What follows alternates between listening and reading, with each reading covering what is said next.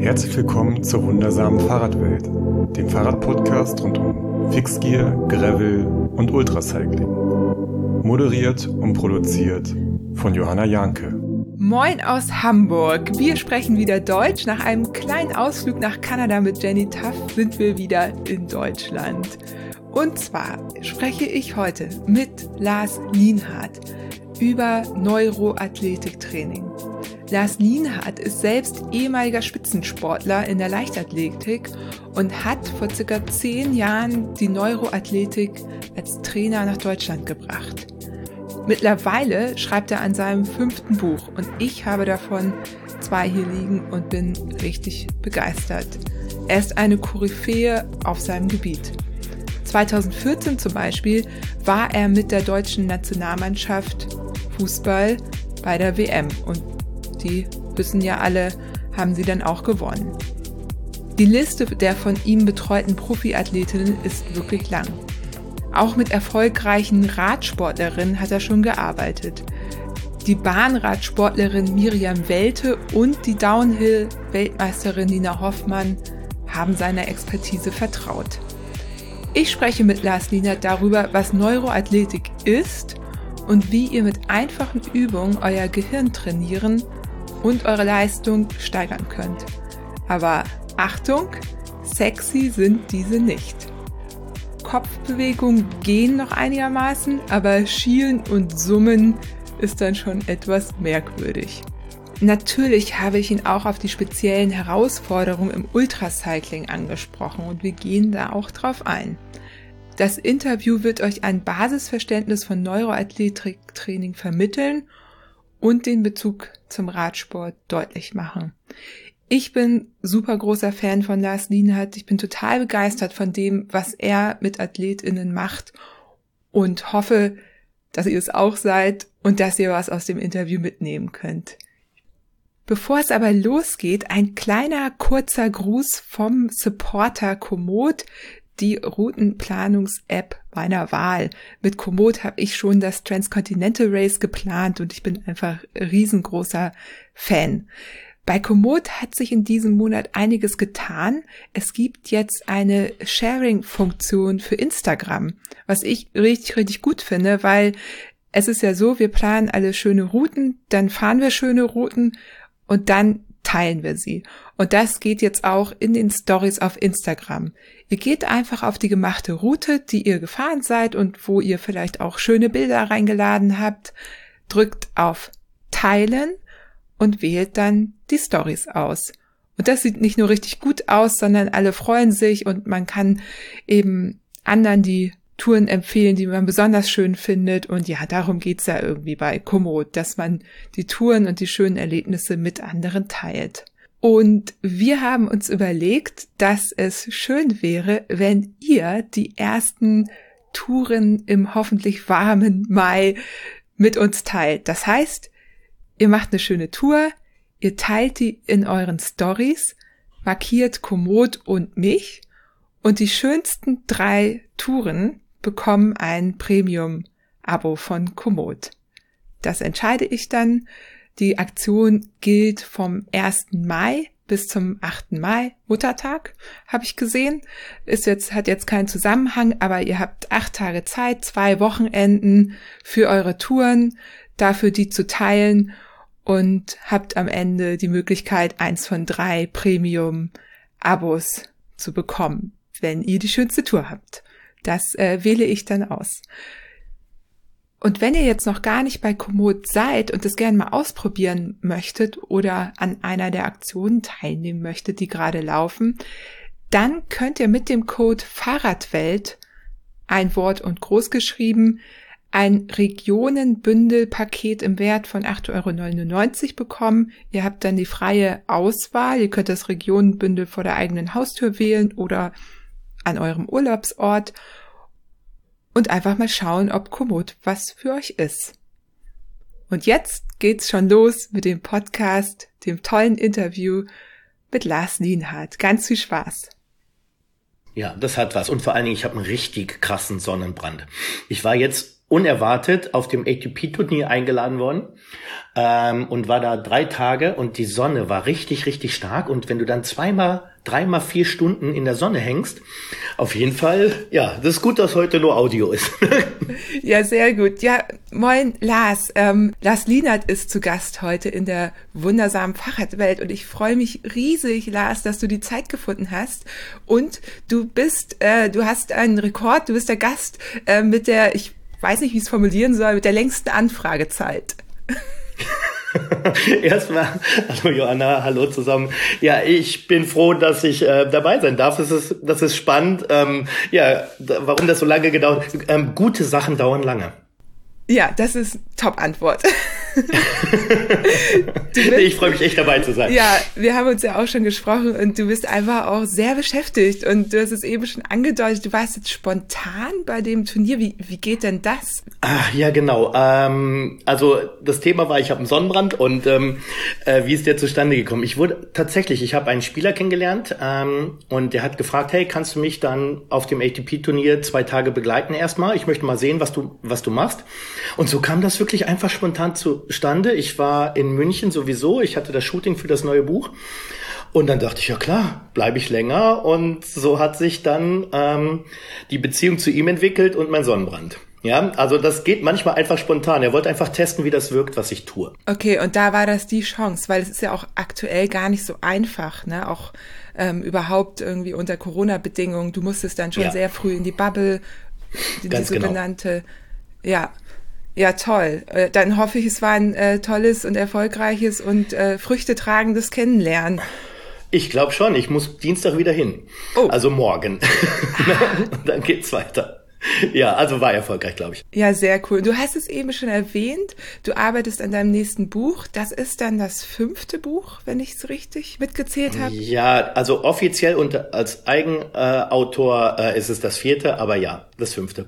Mhm. Alles klar. Und ich habe hier ja auch zwei Bücher von dir liegen. Einmal äh, Neuronale Heilung, ähm, mhm. erschienen 2020. Ähm, und Training beginnt im Gehirn. Genau. Ähm, Training beginnt im Gehirn war das erste, dann kam quasi ähm, das Buch über Interozeption, das neuronale Heilung. Und dann kam noch eins danach und das hieß ähm, Kraft beginnt im Hirn. Also es werden quasi alle äh, motorischen Erscheinungsformen irgendwann durchgegangen. Das Neue, das Neueste heißt dann, Schnelligkeit beginnt im Gehirn. Und dann kommt Ausdauer, was für euch eventuell spannend ist, ja. und Beweglichkeit. Ne? Ausdauer. Also schnell müssen wir manchmal auch sein im Radsport. Ne? Also das ist ja hier eine bunte Hörerinnenschaft. Ne? Und ähm, mhm. ich selbst bin ja ähm, lange ganz kurze, schnelle Rennen gefahren, also 40 Minuten, 45 Minuten lang. Äh, auf, das ist nicht kurz. Ja, ja, okay. Ich bin Sprinter, Entschuldigung. Ja, okay. Ich bin beide. Ich bin auch Sprints gefahren ganz am Anfang, 200, denn das ist es auch noch nicht kurz. Aber ja, wenn ich dann von äh, 4000 bis 6000 Kilometer über den Kontinent spreche, oh, Wahnsinn. interessant, die Relation, ne? Du sagst, ja, für Fall. mich ist es mittlerweile wirklich ein kurzes Rennen, aber klar, mhm. ja. Okay, mit Sprintern hast du gearbeitet. Also ich wollte einfach nur kurz aufzeigen, so wie so die die Bandbreite ist, über was wir eigentlich sprechen, wenn wir auch über Radsport sprechen. Ne? Mhm. Da muss ich dir jetzt nichts Neues erzählen, aber ähm, einfach, dass die HörerInnen gleich wissen, ähm, wir, wir gucken uns das auch so ein bisschen an und gucken, ähm, was, was ist denn für welchen Bereich dann sinnvoll oder welche, welche Bereiche kann man dann eben besonders irgendwie ein besonderes Augenmerk drauf legen. Mhm. So. Ähm, Genau, und ich wollte gerade erzählen, diese Rennen, die ich gefahren bin, die waren halt äh, in meinen Augen dann kurz. 40, 45 Minuten lang und auch so Formel 1 Kursen. Ähm, somit musstest du halt hm. ständig, du hattest so zwischen 200, 300 bis 400 Beschleunigungen in so einem Rennen, weil die so viele Kurven hatten und du bist halt Runden gefahren. Ja, genau. Also Krass. und hochtechnisch, mhm. ne? Und da wäre mhm. wär damals auf jeden Fall für Neuroathletiktraining, darum geht es ja heute, habe ich das eigentlich schon gesagt, wahrscheinlich noch gar nicht. Nee, ähm, wir sind einfach. wir sind einfach eingestiegen, das ist ähm, aber überhaupt nicht schlimm. Ähm, genau. Und äh, ja, aber wie, ähm, wir fangen mal mit der Basis an. Erklär du doch mal, was Neuroathletiktraining eigentlich ist. Ja, super gerne. Da muss ich ein bisschen ausholen. Ähm, denn Mittlerweile ist das ja so ein Synonym für alles neurozentrierte Training, also alles, was das Gehirn und seine bewegungssteuernden ähm, äh, Komponenten in den Vordergrund des Trainings drückt. Neuroathletiktraining ist ja ein spannendes Wort, weil es sind ja, was soll das Athletik da drin? Ne? Und ähm, wenn man sich Athletiktraining im Allgemeinen mal anguckt, so ist die Aufgabe von Athletiktraining, die physischen Komponenten des Sportlers auf die Wettkampfanforderungen vorzubereiten. Ja, das ist das klassische Athletiktraining. Wir kennen die ganzen ähm, ähm, Merkmale der physischen Komponenten. Ne, bei den Kugelstoßern zum Beispiel. Ne, wie hoch sind die Brankdruckwerte, wie hoch sind die Kreuzhebewerte äh, ähm, etc. Das heißt, wir haben ganz viele ähm, Merkmale, an denen wir uns orientieren für das ähm, Athletiktraining, das klassische. Wie viel Richtungswechsel hat ein ähm, Sportler etc. etc. Und Neuroathletiktraining beschäftigt sich jetzt mit den neuronalen Anforderungen, die eine Bewegungsaufgabe ja, an das zentrale Nervensystem des Athleten stellt. Ähm, wir haben ja nicht nur physische Komponenten, sondern die bewegungssteuernden Komponenten ähm, sind ja auch ziemlich, ziemlich wichtig, wenn das Gehirn nämlich alles reguliert. Das heißt, jede Bewegung, ähm, jede Disziplin, jede Sportart hat quasi ähm, Anforderungen oder stellt Anforderungen an das zentrale Nervensystem des Athleten. Und das ist das, was ich in den Forderungen drücke. Und so ist Neuroathletiktraining zustande gekommen. Also ich beschäftige mich wirklich mit den Anforderungen, die der Sport an das zentrale Nervensystem des Athleten stellt. Und natürlich auch mit dem individuellen ähm, Profil, neuronalen Profil des Athleten. Aber so ist das Wort in, in erster Linie zustande gekommen. Es hat damals eigentlich eine Tätigkeit beschrieben, nämlich ich musste, das ist eine Angeberstory, ähm, Sehr gut. Bei den Weltmeisterschaften 2014 war ich im ähm, Betreuerteam, äh, Fußballweltmeisterschaften. Und ich musste das, was ich mache, der Fußballnationalmannschaft vorstellen. Und so ist das Wort Neuroathletiktraining zustande gekommen. Und mittlerweile ist es ein spannender Begriff geworden. Also ähm, wie gesagt, es ist ein Synonym für neurozentriertes Training, aber Neuroathletiktraining ist quasi damals eine Tätigkeitsbeschreibung gewesen. Und ich hoffe, das bringt so ein bisschen Klarheit in den Begriff. Ja, dann ähm, kannst du uns gleich mal ein Beispiel geben? Also vielleicht bleiben wir einfach bei der bei der WM. Mhm. Okay, also quasi, was ist ein neuronales Profil? Darüber reden wir jetzt mal kurz. Wenn ich, ich nehme jetzt mal ein sehr plastisches Beispiel, weil das ein bisschen einfacher verstanden wird. Wenn ich ein Diskuswerfer bin, ja, dann ist die Hauptkomponente der Beschleunigung wirklich eine Drehung. Ja, und Drehbeschleunigungen äh, werden von einem ganz anderen Gleichgewichtsareal äh, ähm, aufgenommen als lineare Beschleunigung, zum Beispiel als der Sprint. Ja, oder das Fahrradfahren. Das heißt, es sind andere Sinnesorgane, die dem Gehirn ähm, darüber Auskunft geben, was gerade passiert. Und das ist natürlich ganz wichtig, dass diese dann optimal ähm, in ihrer Funktion sind, damit das Gehirn das bestmögliche Bewegungsprogramm entwerfen kann.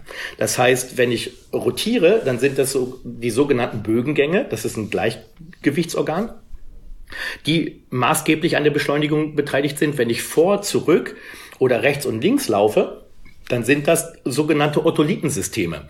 Und so kann man na, nicht nur auf das Gleichgewichtssystem ähm, schauen, man kann auf das visuelle System, was müssen die Augen können während der Sportart und auch was müssen die Gelenke und äh, die Gelenkskontrolle können, also das propriozeptive System. Und so kann man quasi alle Komponenten runterbrechen ähm, und gucken, was wird denn wirklich gefordert, um die gestellte Aufgabe bestmöglich zu lösen. Und ähm, im, im Fußball ist es so, ein Rechtsverteidiger, ja, jemand, der rechts im Raum steht, hat halt viel mehr Augen- und Kopfbewegung in den linken Raum. Ein Linksverteidiger hat viel mehr Augen- und Kopfbewegung in den rechten Raum. Und das machen andere Hirnareale. Ne, das ist tatsächlich entgegengesetzt. Natürlich machen die alles, ähm, aber so kann man ein neuronales Profil erstellen. Ja, also wirklich, was, was was ist das für eine Bewegung? Was machen die Augen? Was macht das Gleichgewichtssystem? Ähm, und was macht ähm, das propriozeptive System? Also das ähm, System unserer eigenen Bewegung. Ne? Welche Rezeptoren werden aktiv? Ne? Wie schnell werden sie aktiv? Etc. etc. Und so erstelle ich dann die Programme und gleiche die dann ab mit den neuronalen Profilen des Athlet selbers. Also ich gucke dann, was machen seine Augen? Können die das überhaupt, was gefordert wird? Was macht sein Gleichgewichtssystem? Kann das überhaupt, was gefordert wird? Wann wird es müde? Und, und, und. Und so kommen wir dann schneller hinter die ähm, Softwareprobleme, die oft im Hintergrund von technischen Problemen sind, von Performance-Problemen etc. Alles klar. Du machst also eine Leistungsdiagnostik in Neuro sozusagen. ja, genau. Ja, kann man so sagen. Ja, witzig. Ja, habe ich noch nie so gesehen. Schön. Ja, äh, du musst wissen, im Radsport also spielt eine Leistungsdiagnostik schon eine sehr große Rolle. Deswegen ähm, passt dieses Bild da, glaube ich, auch ganz gut. Ja. Ähm, Super. Okay. Ähm, Jetzt hast du, also ich glaube, das können alle nachvollziehen, dass irgendwie so ein Rechtsaußenspieler mehr nach links gucken muss und so. Das ist ziemlich simpel und da würde dir wahrscheinlich äh, sofort, also jetzt oder direkt niemand widersprechen. Jetzt nehmen wir doch mal die Radsportlerin, ähm, die Downhillerin Nina Hoffmann. Ähm, mit der hast du ja auch gearbeitet und die hat ja letztes Jahr den World Cup gewonnen. Was hast du denn mit der gemacht, wenn du das sagen darfst? Oder wo, welche, welche Bereiche? Ja, ich weiß ja, dass man das manchmal auch gar nicht ähm, unbedingt äh, erzählen kann, aber kannst du uns dazu vielleicht was erzählen? Ja, das kann ich, weil sie hat selber darüber in der Presse geredet und dann ist das für mich kein Problem. Also ähm, natürlich sonst bin ich natürlich sehr vorsichtig, irgendwas über meine ähm, äh, äh, Kunden in Anführungszeichen oder Athleten zu sagen. Aber sie hat das ja selber. Ähm, letztes Mal war ein Interview in der Bike Bild. Und da hat sie ja Stellung dazu genommen. Das heißt, sie hatte Probleme mit Rechtskurven. Das heißt, sie hat den Lenkpunkt nicht und den Bremspunkt nicht optimal erwischt. Ja, und da, da merkte sie immer, dass sie tatsächlich die Beschleunigung aus der Kurve raus und die die Bremsgenauigkeit in die Kurve rein und der Lenkpunkt nicht gestimmt haben. Während das links gar kein Problem war, ja, und wir reden jetzt von einem hohen Niveau. Sie konnte schon Rechtskurven fahren, ja. Aber im Vergleich zur Weltspitze oder zu anderen, na, hat sie da immer verloren. Und dann haben wir geguckt, hey, woran ganz liegt? Eine Rechtskurve ist natürlich dominant, auch vom rechten Gleichgewichtssystem spielt eine ganz, ganz, ganz große Rolle weil jede Art Beschleunigung und Kopfstellung in den rechten Raum misst das rechte ähm, Gleichgewichtssystem. Dazu muss man vielleicht den Hörern sagen, wir haben eins rechts und eins links. Das sitzt im Innenohr. Ja, also wir haben zwei Systeme. Eins für die rechte Körperseite und eins für die linke. Also eins für die Bewegung in den rechten Raum, eins für die Bewegung in den linken Raum. Und das war tatsächlich nicht so gut, wie es sein konnte. Und dann hat das Gehirn quasi während der Aktion und ähm, auch antizipiert, für die Aktion, die kommen wird, das Gehirn muss ja Vorausberechnungen machen und nicht erst, wenn die Kurve da ist, ähm, konnte es äh, aufgrund der sensorischen Systeme keine klare Vorhersage stimmen und dann musste quasi, dann fährt man auf Sicherheit. Ja, das ist, das Gehirn ist in erster Linie ein Organ, was den Organismus am Leben erhalten muss. Und dafür nimmt es einfach sensorische Informationen aus der Umwelt wahr, aus dem eigenen Körper, als auch ähm, aus der eigenen Bewegung. Und nun ja, ihr Gleichgewichtssystem hatte hat nicht optimale äh, Informationen geliefert. Und deshalb war es sehr, sehr, sehr, sehr, sehr schwierig, die eigene Lage und Stellung im Raum mit dem Rad zusammen zu berechnen. Und deshalb kamen diese suboptimalen ähm, Lenkmanöver und Bremsmanöver. Das, also wir haben Gleichgewichtstraining gemacht. Ja, genau. Und das sind dann Übungen, die gibt's ja auch in deinen Büchern. Das sind, die sind ja sehr praxisorientiert. Ähm, die sind relativ einfach. Du beschreibst sie immer so ein bisschen als unsexy und ja, sind sie. Ne? Also Kopfbewegung geht noch, aber Schielen und Summen ist dann schon komischer, ja. Ja, da müssen wir auch gleich nochmal drüber sprechen. Was ich aber interessant finde, ist genau das, was du gesagt hast. Und ich meine, ich mache ja auch äh, Mentaltraining und da ist ja ähnlich, wenn Athletinnen oder wer auch immer so was nicht kann oder so eine Rechtskurve nicht gefahren wird schnell, dann ist es oft erstmal ja ein Schutzmechanismus vom ja. Gehirn und den, der ist gut. Also viele sehen das ja. ja. dann als Schwäche, aber würde sie es nicht machen, läge sie äh, wahrscheinlich dann äh, sehr am schnell Boden. am Boden. Genau. Ja, absolut. Ne? Also das ist eine Liebeserklärung und wir, wir verstehen das manchmal falsch, ja. Ne? Also das ist wirklich Schutz. Ne? Das Gehirn liebt uns und schützt uns vor dummen Sachen. Ne? Und schnell in eine Kurve zu gehen, die ich nicht kontrollieren kann, ist eine dumme Sache. Ja, ich finde es, ähm, genau, sich das bewusst zu machen, ist, äh, ist gar nicht so doof. So. Und äh, ja, aber zurück zu Nina Hoffmann. Du hast, äh, sie hat dich dann irgendwie kontaktiert, wie auch immer, ne? Mhm. ist auf dich zugegangen und ähm, du machst ja das auch sehr, du machst ja auch viele Ausbildungen, du arbeitest ja auch sehr gerne mit Athletinnen zusammen, sagst du ja auch ja, immer wieder. Das ist meine große Leidenschaft, genau. Kann ich total nachvollziehen. Also das gibt ja nichts Schöneres, als auch sowas dann mit denen zusammen zu lösen und Erfolge zu sehen. Also da bin ich äh, total bei dir. Ähm, und dann hast du, ihr habt euch dann getroffen und dann machst du deine Tests, die, mit denen du dann herausfindest, was es sein könnte. Oder wie kann man sich das vorstellen? Ja, ganz genau. Also quasi zuerst, hey, worum geht's? Ne? Was ist das Thema der Stunde? Worum willst du besser werden? Ne? Absolutes Wunschkonzert.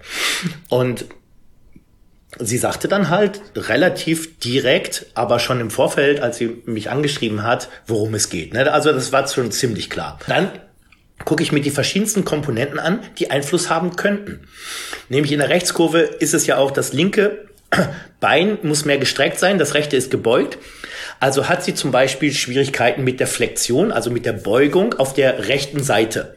Ja, würde das nämlich die, die, die muskuläre Spannung, würde die nicht in Ordnung sein, würde sich das über den Sattel aufs Rad übertragen, auf den Boden, ja, und somit auch auf die Fliehkräfte. Aber das war's nicht. Ja, und so geht man alle Komponenten durch und guckt dann halt tatsächlich auch real, also ein Fußballer muss geschossen werden, mit einem Rodlerin brauche ich den Schlitten, um zumindest die, das Startverhältnis zu können und, und, und sie hat es dann auf dem Rad geprüft, ja. Das heißt, wir haben uns so einen kleinen Abhang gesucht, haben ein Parcours gesteckt, ja, und sie musste da runterfahren und natürlich musste sie was tun, eine Rechtskurve fahren, ja. Und so haben wir dann tatsächlich ähm, peu à peu, also ich habe natürlich das Gleichgewicht überprüft und es war auch schon wirklich zu sehen, dass das rechte nicht so gut ähm, funktioniert. Das kann man wirklich einfach, ganz einfach testen durch Gleichgewichtstest. Das ist keine große Sache. Aber wichtig ist es halt für den Athleten oder für einen Sportler auch, hey, was, was heißt das wirklich für meine Performance auf dem Rad? Ja, und das muss wirklich real geprüft werden, sonst hat das alles keinen Sinn für mich. Oh ja, und dann sind wir halt so einen kleinen Hügel runter und immer Rechtskurven und man hat gesehen, ohne das Gleichgewichtstraining vorher war es wirklich schwieriger, die Kurve zu kriegen und mit ging das relativ schnell und auch das Lachen kam unter den Helm und ja, dann wussten wir, das geht in die richtige Richtung.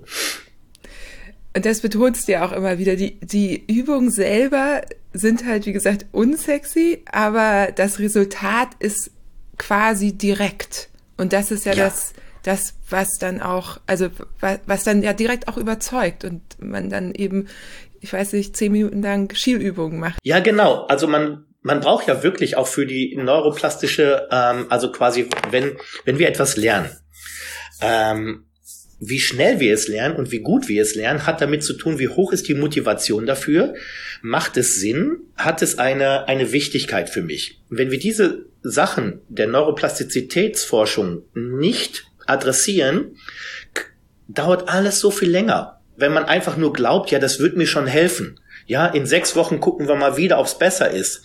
Das ist ziemlich frustrierend.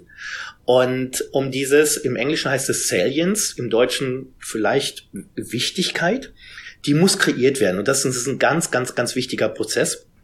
Und ähm, den gibt's nur spezifisch auf dem Rad.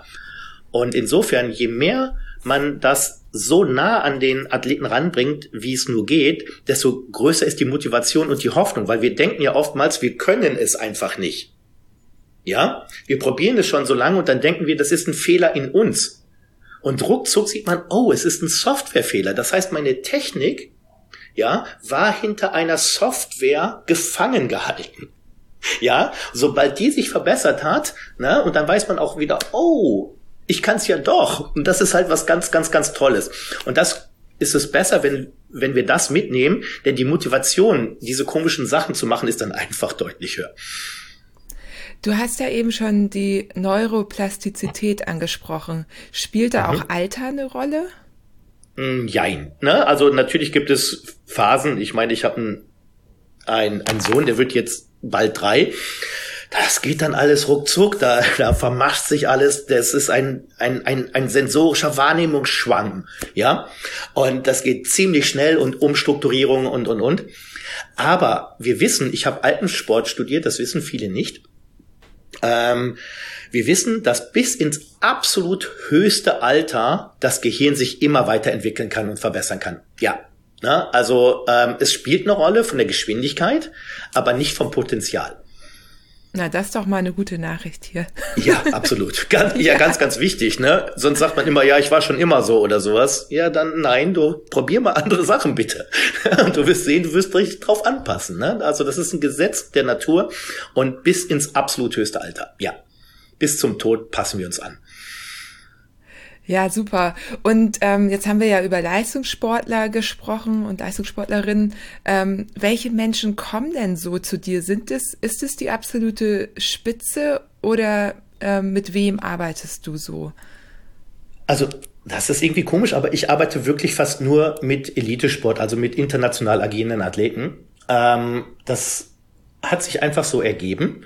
Und das ist aber auch das, was ich mit Abstand am liebsten mache. Dieses wirklich, wirklich ins Detail gehen. Also jemand, der schon auf Weltniveau ist, Weltmeister ist, da noch zu verbessern, das ist wirklich etwas, was ich extrem spannend und herausfordernd finde, weil die sind schon eigentlich an dem, was leistungsfähig möglich ist, in der Leistungsfähigkeit möglich ist, an dem Rand. Und dann ist das für mich natürlich ähm, super spannend, da reinzukitzeln. Aber ich hatte schon immer dieses, ja, diese unglaubliche Leidenschaft für, ähm, für Bewegung. Und ähm, deshalb, ich arbeite tatsächlich überwiegend, also fast ausschließlich mit Spitzensportlern.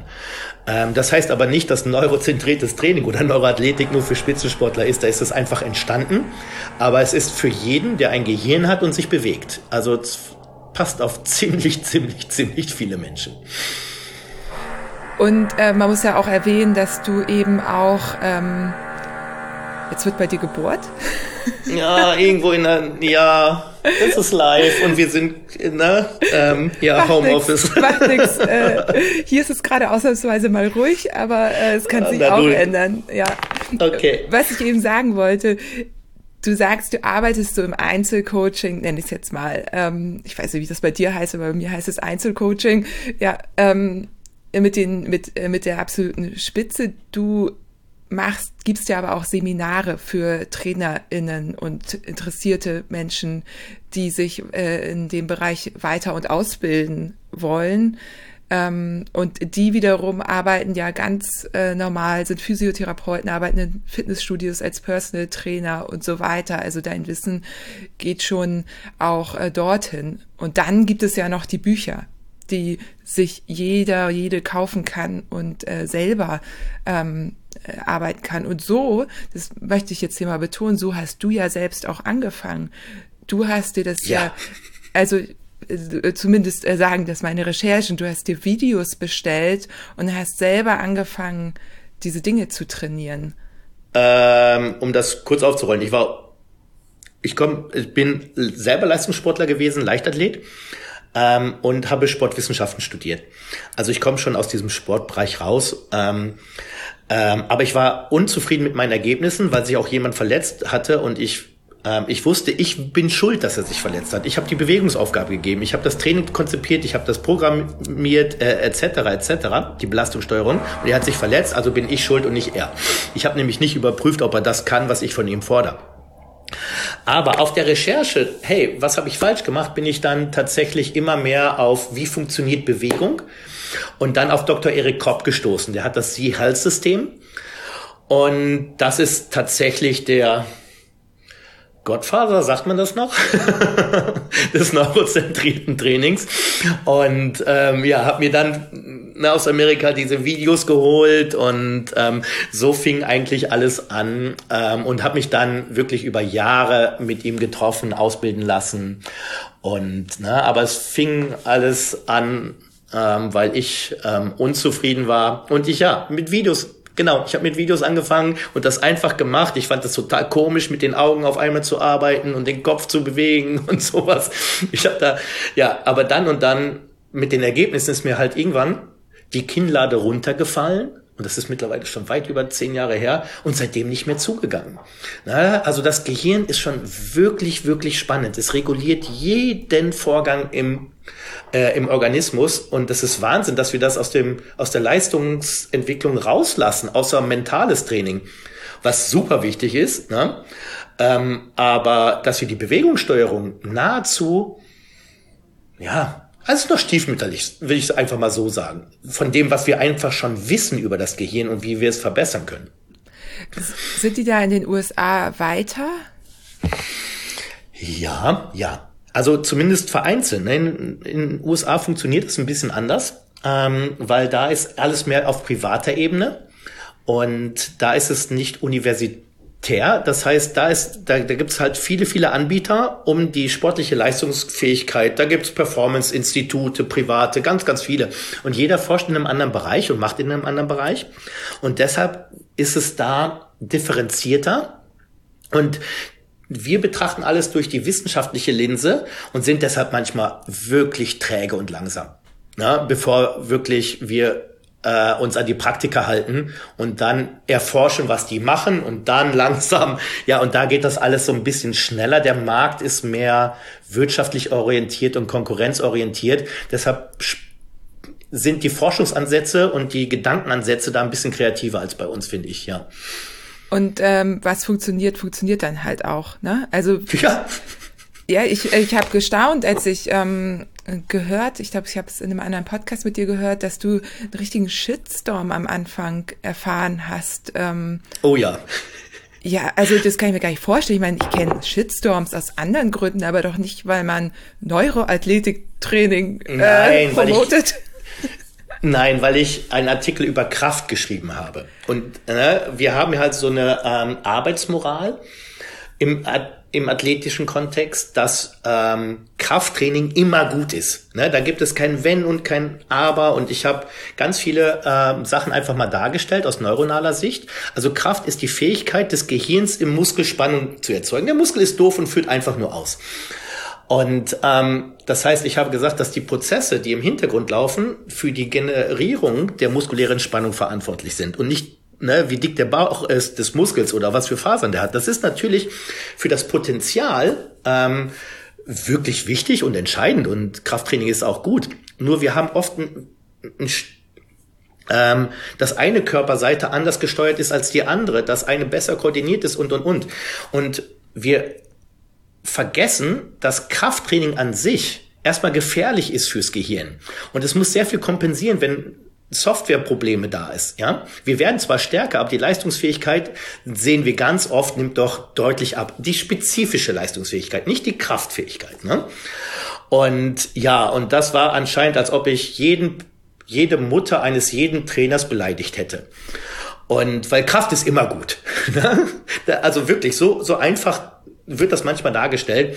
Und dann kamen schon viele, viele, viele ähm, nach Stellungnahmen, die ja, vielleicht war es kein richtiger Shitstorm, aber es ging schon richtig in die Richtung, so, ähm, ja, was, was das denn alles soll und es wäre alles gar nicht bewiesen und ja, genau.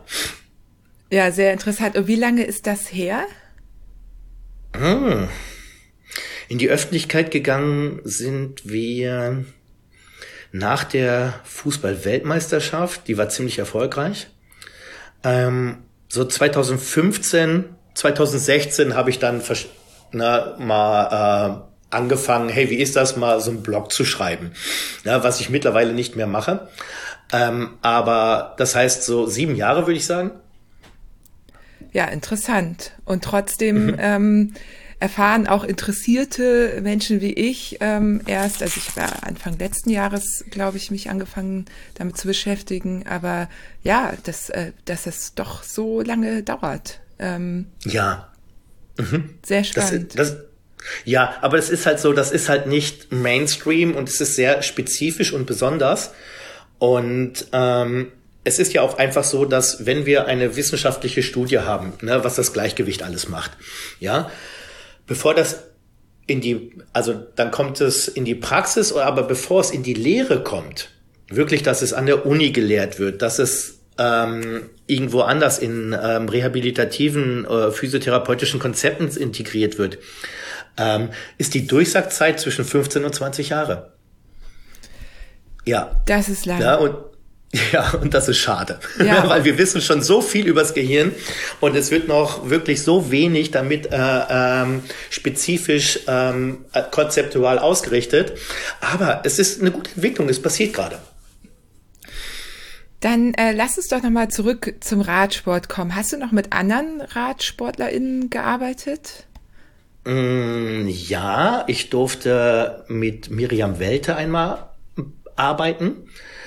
Da ging es auch ähm, darum, dass ein Kraftverlust ähm, bei, das ist eine Bahnradfahrerin relativ erfolgreich, äh, relativ ziemlich, ziemlich erfolgreich. erfolgreich. ja. ja. Und ähm, genau, mit ihr durfte ich arbeiten. Und ähm, ich wurde eingeladen, mal so ein zwei Tage, drei Tage Assessment und Training mit dem Bora Hans Grohe Team. Ah ja, die sind natürlich äh, auch immer ganz vorne mit dabei. Ja. Wenn es ne? oh, darum geht, ja. ja. Und sonst mit Triathleten, die haben zumindest ein Drittel davon ist Rad. Ne? ja, das stimmt. Obwohl also das ja so, so ähm, manchmal so ein bisschen stiefmütterlich behandelt wird, ne? Das äh, Radtraining. Also bei den Profis nicht, aber ähm, so, ja, Radfahren ja, kann genau. ja jeder. So ja, ja, ja, ja, genau, kann ich mir vorstellen. Also bei denen, mit denen ich jetzt gearbeitet habe, war es nicht so, ähm, sondern da wurde alles ziemlich ernst genommen. Aber es gibt natürlich ähm, Disziplinen, die ähm, individuell mehr Vorrang haben, weil sie da einfach schlechter sind eventuell. Ne? Und ähm, ja, aber sie sitzen schon ziemlich lange auf dem Fahrrad, so habe ich festgestellt. also die Triathleten. Also zumindest die, die, die, die lange Distanz. Ja, 180 Kilometer, dann, ja. Oh.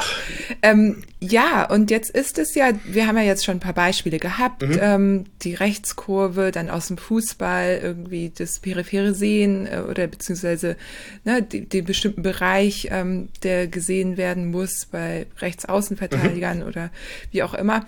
Ähm, ich bin absolute Fußball-Null, das merkt man hier, glaube ich, auch Alles sofort. Gut. Also, ich komme aus der Leichtathletik. okay. Alles gut. Und du warst zumindest schon mal bei der WM dabei, ziemlich erfolgreich.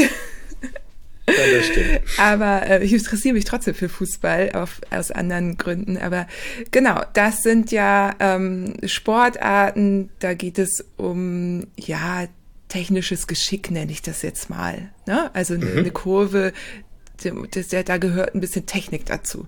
So, ähm, das braucht man weniger, ich übertreibe jetzt, äh, am anderen Ende des Radsports im Ultrabereich. Also man braucht es auch nicht nicht natürlich, aber da geht es ja um andere Dinge. Und trotzdem hast du gesagt, dass da auch Athletiktraining, eure Athletiktraining eine Rolle spielt.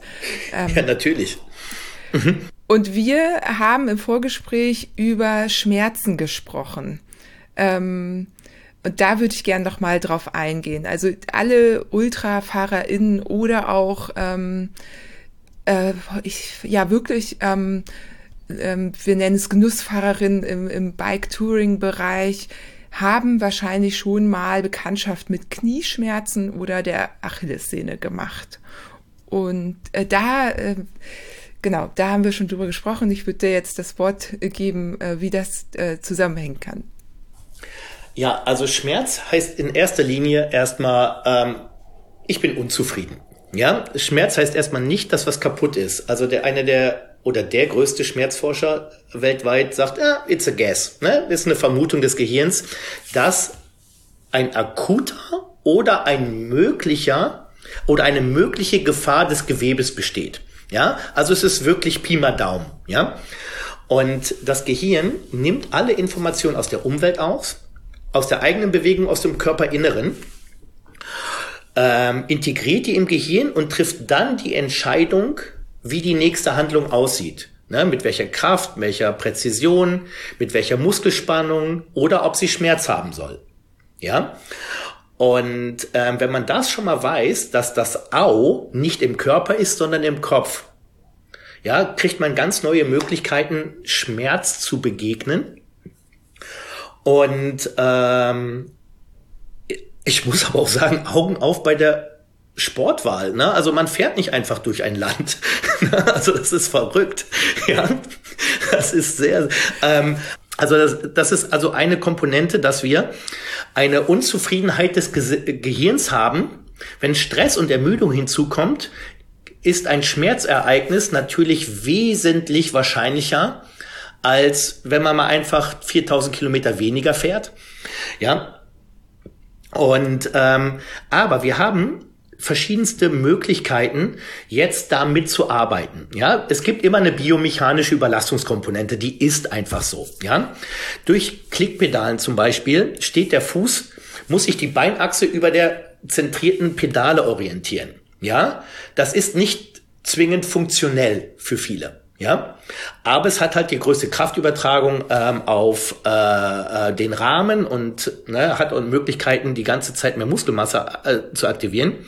Aber wir haben dann relativ schnell in dem Fußwurzelbereich ähm, Verspannungen und Gelenke bewegen sich nicht mehr. Das kriegt unser Gehirn mit. Und die Gelenke im Fuß können Muskelgruppen ähm, in der Hüfte runterregulieren. Und jetzt haben wir das Problem, wenn es immer weitergeht und immer weitergeht und immer weitergeht. Ja, also es gibt einen Inhibierungsprozess, wir nennen das einen atokinetischen Reflex vom Fuß zur Hüftmuskulatur. Und dann kann alles passieren. Ja, Ermüdung wird schneller und stärker. Die Muskelspannung kann so sein mit den ganzen Sachen, die das Gehirn sonst noch wahrnimmt, dass das Hirn sagt, nein, ich sende quasi, ich lasse jetzt ein Schmerzereignis zu, damit du einfach aufhörst. Das ist gerade dumm, was du machst. Ja, das interessiert Ach. euch leider nicht. nee. ja, deshalb Augen auf bei der Sportwahl. Aber nur, dass ihr, dass man weiß, wie, warum es passiert. Ja. Und ohne, dass man feststellt, da ist was kaputt. Das ist ja das Wichtige. Ja, es ist ja ganz oft, dass einfach nichts ist. Ja. Und also das wäre eine Komponente des propriozeptiven Systems, also des Bewegungssystems. Hey, wirklich, sind die Gelenke aktiv mobilisierbar? Und jeder, der schon mal wirklich Ausdauerfüße in die Hand hatte, das sind einfach nur Klumpen fester Materie. Ja, ihr habt also eine Dauerbelastung drauf, dass ähm, die einfach wirklich festgehen. Ja, und die zu mobilisieren, vor allen Dingen das untere Sprunggelenk, hilft schon mal extrem. Auf der anderen Seite haben wir natürlich Hirnareale, die bei der Regulierung äh, von Schmerz beteiligt sind. Ja, also wenn die zum Beispiel nicht gut funktionieren, ja, also wenn der metabolische Bereich zum Beispiel, ne, also alles, was aus dem Körperinneren kommt, läuft hoch in eine Inselrinde, so heißt das äh, Organ, und die Inselrinde reguliert den Grad ähm, der Wahrnehmung des Schmerzes. Habe ich also aufgrund dieser unglaublichen metabolischen Belastung, die ihr habt, ja, Dysfunktion, ne, quasi die, die nimmt Blutdruck auf, Blutgase, Laktatwerte, Herz, Atmung, all diese Sachen kommen da rein, werden ausgewertet. Und wenn die in ihrer Funktion nicht perfekt ist, kommt das Gehirn sehr schnell na, zu einer Hochregulierung ähm, der Schmerzakzeptanz, sage ich jetzt einfach mal so. Und ich empfinde mehr Schmerz, als notwendig wäre. Ja, das sind also, also wir haben also auch die Möglichkeit, mit den Hirnarealen, die Schmerz regulieren, ähm, zu arbeiten. Spannend ist auch diese Inselrinde, ähm, weil die reguliert die emotionale Antwort auf physiologische Prozesse. Ja, vielen ist vielleicht gar nicht bewusst, dass Ermüdung eine Emotion ist, kein physiologischer Zustand. Ja, Ermüdung ist eine Emotion, genau wie Hunger. Ja, und wenn ich also eine Dysregulation innerhalb der Inselrinde habe, habe ich auch inadäquate emotionale Antworten auf physiologische Prozesse. Und äh, es sind immer die emotionalen Antworten, die eine Leistung abbrechen lassen oder runterfahren lassen. Es ist nicht die, die Physis an sich. Wir empfinden das im Körper, ja, aber der Körper ist nur Exekutive, nur ausführendes Organ. Der macht weiter und ihr wisst das alle. Er macht einfach weiter, wenn wir es befehlen, ja. Aber irgendwann ähm, sind die Informationen fürs Gehirn bedrohlich, werden die als bedrohlich empfunden und dann na, ist Schmerz schneller da. Ähm, dieses Gefühl von ich kann nicht mehr ist viel viel größer, obwohl es noch geht. Ja, und das heißt, es gibt verschiedene Möglichkeiten, ähm, quasi diesen extrem Ausdauersport zu optimieren, indem ich präventiv mit diesen Sachen arbeite. Alles klar. Und sind das jetzt Übungen, die ich mir aus deinem Buch rausziehen kann? Neuronale Heilung geht über Interozeption. Da ja. geht's über die Inselrinde. Das ist das Buch. Ne? Ja. Also aus verkauftechnischen Gründen muss da irgendwas mit dem Vagusnerv drinstehen. Ähm, aber das Buch geht eigentlich über die Interozeption. Und ich glaube, für diese Extremausdauersportarten wäre das das, was ich am meisten empfehlen würde, glaube ich, ja. Da wollte ich auch drauf zu sprechen kommen. Ähm also ich glaube, es, ich weiß es nicht, oder sag du, macht es hier Sinn, jetzt an dieser Stelle ein Beispiel zu nennen eines Ausdauersportlers oder zum Beispiel ähm, diese Athletin mit dem Gehirntumor, von der du mir erzählt hast? ja, ich, ich bin nur drüber geflogen, aber es gab halt, es gibt in, in der Ausdauerforschung gerade so ein Phänomen, und zwar irgendeine Frau, die eine gute Ausdauersportlerin war, also aber hobbymäßig alles. Ähm, ich, ich bin jetzt nicht ganz klar. Deshalb alles bitte jetzt in Anführungsstrichen zuhören, wenn man das so sagen darf, mit Anführungsstrichen zuhören. Ähm, soweit ich weiß, wurde ein Teil des Temporallappens, der der Inselrinde noch zugehörig ist, glaube ich, operiert. Und die hatte halt einen Gehirntumor. Und danach war die Ausdauer leistungsfähig, wie die Wissenschaft wusste nicht, woher diese Leistung kam. Ja, und dann musste man alles auf einmal neu umdenken. Es sind halt doch nicht ähm, äh, ähm, die metabolischen ähm, Sachen, also die Nahrungsaufnahme, die Energieträger, die, die wichtig sind, weil sie hat gegessen, wie vorher auch, ne, konnte einfach nur 300 Kilometer länger laufen, so ungefähr, ja. Und wir denken ja immer, hey, ne, es ist die Ernährung und das sind alles verdammt wichtige Komponenten, das wissen wir alle.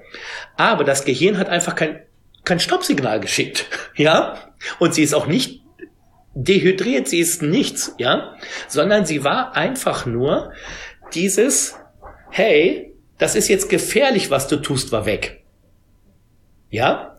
Und, und insofern konnte die unglaubliche Ausdauerleistung danach bringen. Ja? Und das ist eigentlich spannend, dass wir immer mehr merken, es ist das Gehirn, das uns weitermachen lässt, nicht der Körper. Ausrufezeichen, Punkt. Ja. Also sagen ja auch alle, alle, alle, alle Ultra-AthletInnen, dass das so ist. Dass ja, 90 Prozent Kopf ist, also wie auch immer, das ist ja eine gefühlte Prozentzahl mhm. jetzt, ne?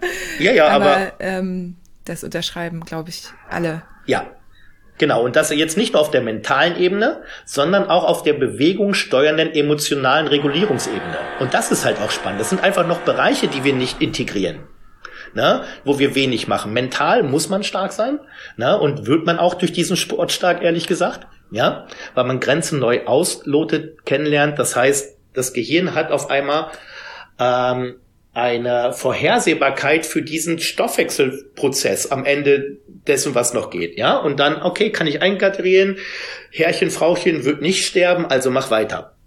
Aber wir können die Systeme halt auch hochregulieren und verbessern, weil, weil wir wissen, wie wir es aktivieren können. Ne? Durch Gleichgewichtstraining, durch Atemtraining, durch ähm, Regulation der Organe. Äh, es gibt so viele Möglichkeiten, ne? ähm, diese Inselrinde und diese Hirnareale aktiv zu halten, so dass die Ermüdung und die Emotion auf Ermüdung einfach später und nicht so stark eintritt. Und das, glaube ich, in dem, was ihr macht, könnte das ziemlich hilfreich sein. Du hast eben schon äh, Sauerstoff erwähnt. Ähm, über die Atmung würde ich auch kurz mit dir sprechen, weil ich glaube, vielleicht ist das sogar was, was wir so in dem Podcast auch mitgeben können. Denn atmen tun wir ja den ganzen Tag irgendwie. Und ähm, das ist jetzt eine spontane Frage, gäbe es da eine Übung oder einen Tipp von dir, äh, was wir da machen können? Ähm, ja, manchmal denkt man ja, wenn ich ein Ausdauersportler bin, dass ich relativ gut atme. Ja, und das ist oft nicht der Fall. Also ich habe schon wirklich Leute auf ziemlich hohem Niveau gesehen, deren Atemmuster ziemlich unzureichend waren, ehrlich gesagt. Ja, das Gute ist, wir haben immer genug Sauerstoff, deshalb ähm, kriegen wir das irgendwie hin und die haben halt diesen Willen. Aber es gibt verschiedene Komponenten der Atmung. Ne? Es gibt quasi die ähm, Biomechanik der Atmung. Also atmen meine Rippen überhaupt richtig? Ist meine Atemhilfsmuskulatur richtig? Ähm, vielleicht habt ihr schon mal von einem metabolischen Reflex genannt. Das Gehirn braucht immer Sauerstoff.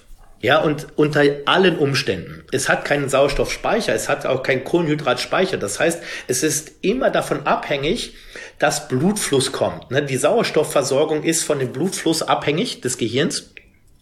Und insofern, wenn das Gehirn zum Beispiel feststellt, die Atemhilfsmuskulatur, die den Sauerstoff quasi über die Bewegung der Rippen, ja, das geht jetzt um das Ende, ne, wenn ich nicht mehr kann, ähm, äh, äh, äh, gewährleistet, wird müde, dann kommt es zu einem metabolischen Reflex. Und zwar wird dann das Blut einfach aus den Beinen in die Atemhilfsmuskulatur gesaugt, ja, damit die besser funktioniert und dann gehen unsere Beine blau. Vielleicht kennt das jeder, der schon zumindest schon mal dieses Sprint-Sachen gemacht hat oder ein Berg kommt dazwischen und und und. Ja, das heißt, um diesem äh, metabolischen Reflex zu umgehen, ist ein Training der Atemmuskulatur nicht schlecht. Also wirklich Krafttraining der Atemmuskeln. Und das kann man durch verschiedene äh, Trainingsgeräte machen, also dass man einfach gegen Widerstand atmet. Ja, und so trainiert man wirklich, das ist dann Krafttraining für die Atemmuskulatur. Und da gibt's verschiedenste Konzepte. Dann gibt's aber auch noch, ähm, also das ist das eine, das Training der Atemmuskulatur. Dann, wie gut bewegt sich äh, das Diaphragma, also das Zwerchfell. Es gibt verschiedene Techniken, wie man ähm, therapeutisch es verbessern kann, aber auch, wie man es aktiv dehnen kann. Ja? Und dann, wenn, wenn die Funktion des Hauptatemmuskels besser ist, wird die ganze Mechanik des Atems leichter und effizienter. Das wäre ich etwas, was ich immer empfehlen würde. Und dann wirklich atme ich überhaupt in alle Lungenbereiche rein. Ja, also wenn ich atme, geht die Lunge nach unten, äh, geht die Luft, äh, geht der Atem nach unten, bewegen sich die unteren Rippen nach vorne, nach außen und nach hinten. Ja, oder ist es nur auf einer Seite mehr, auf einer Seite weniger? Fließt der Atem denn auch hoch in, in, in die Rippen, in die oberen Rippen? Das heißt, diese dreidimensionale Bewegung der Atmung ist auch etwas ganz, ganz Wichtiges, weil eventuell gibt es Teile, ohne dass ich das jemals überprüft habe, von meinem Lungenflügeln, die relativ schlecht beatmet sind. Und wenn wir quasi den Atem besser lenken und ähm, die Mechanik des Atmens verbessern, hat das natürlich für lange, lange ähm, Ausdauersportarten einen extremen Benefit. Ne? Und dann, dann könnte man noch über Atemtechniken reden. Das ist nicht ganz mein Metier, aber das waren so nur mal kurze Beispiele, wie man tatsächlich ähm, die Atemkapazität ähm, ohne mit der Atmung sich selber wirklich zu beschäftigen, naja, ne, ähm, verbessern kann, wo viele gar nicht so wirklich drauf äh, äh, dran denken. Und ja, ich hoffe, das hat jetzt so als Beispiele gereicht oder wolltest du tatsächlich so richtig reale, hey, mach das, mach das, mach das Übung. Also äh, hatte ich so ein bisschen gedacht, vielleicht wäre das was. Ich weiß, es ist schwierig. Ich meine, Audio ist toll, aber man kann eben nichts zeigen direkt. Ja. Genau. Mhm. Ähm, deswegen wäre das tatsächlich jetzt die Frage, ob, ob das Sinn machen würde oder. Das ist ein bisschen schwierig. Also was ich gerade schon gesagt habe, wenn man jetzt einfach mal ähm, seine unteren Rippen umgreift, dass die, äh, die, die Finger nach vorne zeigen, ja, und der Daumen nach hinten. Und wenn man jetzt atmet, durch die Nase, müssten wir die Rippenbewegung in, in die gesamte Hände, ne, rechts und links spüren. Und da kann man wirklich gut gucken, wohin bewegen sich die Rippen und wohin bewegen sich die nicht. Und dann könnte man, wenn ich zum Beispiel, ich mache das jetzt mal bei mir, Meine linken Rippen bewegen sich weniger als meine rechten. Ja? Und dann habe ich also da etwas weniger ähm, äh, gute Mechanik der Atmung. Und jetzt kann ich einfach mit meinem Kopf Seitneigen machen. Ja, ich neige den Kopf zur Seite nach links und gehe langsam wieder in die Mitte. Seitneigen, langsam wieder in die Mitte. Achte darauf, dass der Kopf nicht in den Nacken fällt. Ja, also ich aktiviere das Gleichgewichtssystem. Das wiederum aktiviert das Koordinationssystem. Und die Rippenbewegung unterliegt auch der Koordinationssystem. Ja, und wenn ich jetzt nochmal atme danach, merke ich, dass meine linken Rippen sich besser bewegen als vorher. Und dann würde ich gezieltes Atemtraining quasi ähm, in diesen linken Bereich nehmen. Ne? Ich würde immer das Gleichgewicht vorschalten und dann das Atemtraining machen. Dann könnte ich noch ähm, ein Atemtrainingsgerät nehmen, das ich durch einen Widerstand ein- und ausatme. Und dann könnte ich diese Bewegung auch noch muskulär kräftigen und sichern, indem ich einfach ähm, Expendelang oder es gibt die äh, ähm, Aerofit, es gibt verschiedene Atemtrainer, äh, ähm, die würde ich dann in den Mund nehmen und gegen einen Widerstand einfach atmen und so würde ich quasi die Mechanik verbessern können und gleichzeitig die Muskulatur, die das macht, auch noch kräftigen. Ja, ich glaube, viel besser kriege ich es nicht. Ja, aber super. Irre. Ja? Also ich glaube, das war jetzt auch äh, super, weil wir mal so ein Prinzip ähm, ein Beispiel für das Prinzip, wie, wie das denn bei dir abläuft. Ne? Du hast es ja vorhin schon in der Theorie erzählt mit den Tests und dann mhm. ähm, eine Anamnese sozusagen und dann eben diese Möglichkeit, das direkt zu testen, direkt zu sehen, ja. das funktioniert oder auch nicht. Vielleicht ist es dann auch irgendwas anderes. Ne? Also ja, ganz genau. Ja, also toll. Ja, ähm, ich habe so ein bisschen mitgemacht. Weil äh, bei mir ist Atmung ein Thema, denn ich habe Belastungsasthma. Ich weiß nicht, ob ähm, da, ich habe ähm, jetzt, das ist nur so eine Geschichte am Rande, das haben relativ viele RadsportlerInnen und es gibt die Theorie, dass es auch damit zusammenhängt, dass man eben auch viel im Straßenverkehr unterwegs ist oder dass es einfach auch festgestellt wird, weil wir dann eben auch ähm, an so unsere Grenzen gehen. Ähm, ja, Berge hochfahren und so weiter. Äh, ansonsten, wenn man sowas nicht macht, ähm, ist natürlich Belastungsasthma auch gar nicht so äh, festzustellen. So, und Ganz da genau. habe ich mal meinen ähm, Pulmologen, wie heißt das? Pulmologen. Pulmologen, genau. Äh, der, der meine Lunge immer untersucht, äh, mal gefragt, ob ich da auch Übungen machen kann. Das war für den komplett äh, überhaupt nicht interessant. Also. Es ist so komisch. Ja. Das ist so komisch. Ähm, nur feststellen und nicht handeln, das ist äh, absurd. Ähm, ja, ähm, es ist halt auch ganz wichtig, wenn man irgendeine Art Belastungsasthma hat oder sowas, ähm, das Sauerstoff, der Sauerstoff an sich ist eine Sache. Das aller, allerwichtigste ist aber, dass sich der Sauerstoff vom Hämoglobin lösen kann ja, dass er in die arbeitende Muskulatur geht, dass die Bronchien, äh, die Arterien in den Bronchien aufgehen, in den Alveolen. Und dafür brauchen wir CO2 vor allem. Ja, das ist der ganz normale Bohreffekt. Und wir brauchen CO2, damit sich das Hämoglobin, also Sauerstoff ist nicht das Gute. Ja, Sauerstoff ist nur gut, wenn er auch an die arbeitende Muskulatur rankommt. Und wir denken, wenn wir Ausdauersportler sind, das wird auf jeden Fall passieren. Nein, tut es nicht. Ja. Und da gibt es verschiedenste, ich finde die Arbeit von, ähm, ihr kennt sicherlich das Buch äh, von Nestor, Breathe, oder von äh, Erfolgsfaktor Sauerstoff, von mhm. dem Iren. Ja, der hat ähm, im Internet ist er sehr präsent. Äh, Oxygen Advantage heißt seine Firma und oder sein seine seine Marke, ich weiß es jetzt nicht. Und da erfahrt ihr viel viel Gutes über, weil das ist so ziemlich das einzige System, was Asthma relativ gut im Griff kriegt, ehrlich gesagt. Und ähm, vielleicht, ne, ich bin da kein wirklicher Fachmann, aber vielleicht hilft diese Infos ja dem einen oder anderen, sich das einfach mal anzugucken. Ne? Äh, Oxygen Advantage ähm, halte ich für eine ganz gute Sache. Ähm, Dr. Eric Kopp hat auch auf der Z-Health-Seite Z minus Health, das englische Health, ein Breathing Gym. Ja, und ah, das halte ich auch, das ist der, der mich ausgebildet hat, halte ich für sehr, sehr, sehr, sehr, sehr spannend, sich das eventuell mal anzuschauen. Sehr, sehr cool. Das werde ich auch alles verlinken. Es gibt hier immer relativ ausführliche Show Notes. Ähm, okay, cool. Und natürlich selber reingucken. Das ist, äh, ja. ich nehme gerade ganz viel mit. Danke dir dafür. Äh, da muss man ja ausnutzen, ne? ja, also hilft immens. Ja, ja, ja. Wenn man schon dich direkt hier hat, dann ähm, auch so ein paar äh, Fragen dann stellen zu können.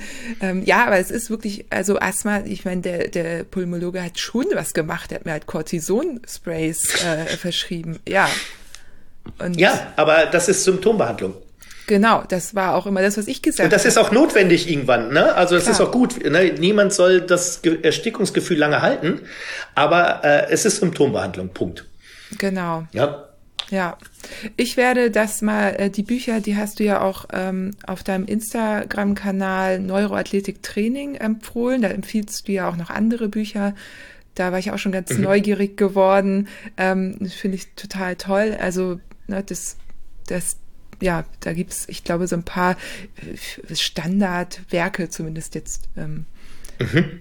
aus deinen Augen ja, es, oder allgemein. Ja, es gibt halt viele schlaue Menschen auf der Welt, die gute Sachen geschrieben haben. Ne? Und man muss sie halt irgendwie kennenlernen. Mir musste man sie auch zeigen und ich war halt einfach dankbar, dass ich irgendwie auf diese Sachen gestoßen sind. Ja, und dann ne, ähm, verteile ich die halt auch gerne. Ne? Ähm, ne, wir leben ja in der Welt, wo wir wirklich, das ist spannend, wir können so viel wissen ähm, auf einmal ist uns zugänglich, aber man muss halt auch sortieren. Also und was ja, und da gibt's verschiedene, die ich dann echt empfehle, weil ich glaube, hey, die helfen uns weiter. Ja, total gut. Was war denn dein bedeutendster Moment als äh, Trainer? Gibt's da einen? Oh, muss ich gucken. Hm. Auf diese Fragen ist man so meistens nicht so gefasst. Äh, ich hatte ein paar einfach ganz viele tolle, tolle Effekte.